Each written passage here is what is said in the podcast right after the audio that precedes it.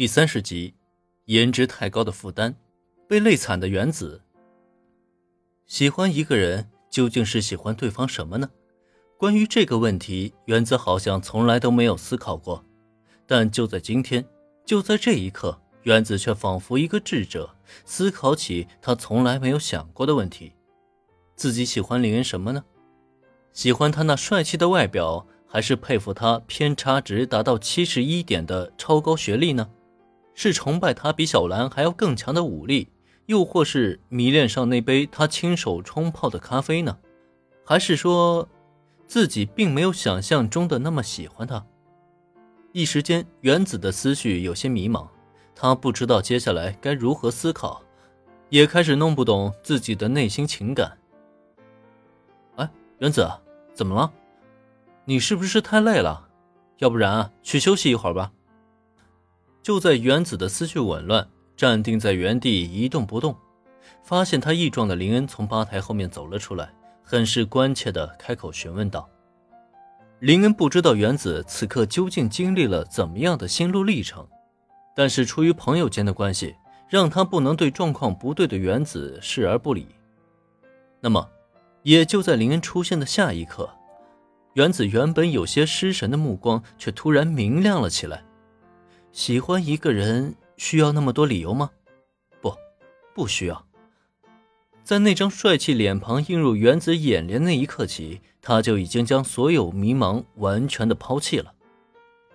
不，林恩，我完全不累，不如说我现在状态满满的，正想好好的大干一场呢。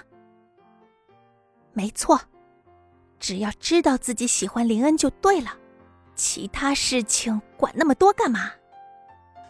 一瞬间，从茫然到精神振奋的转变让林恩吃了一惊，尤其是看他元气十足的走到客人近前，那好似完全享受在工作乐趣中的表现，更让他不由自主的看向小兰。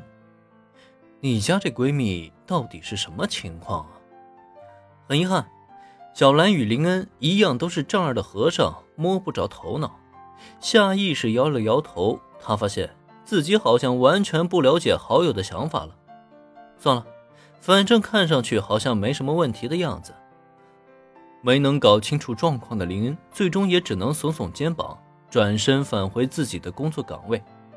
经过短短时间的发酵，店里的客人是越来越多，估计接下来还有一场恶战要打呀。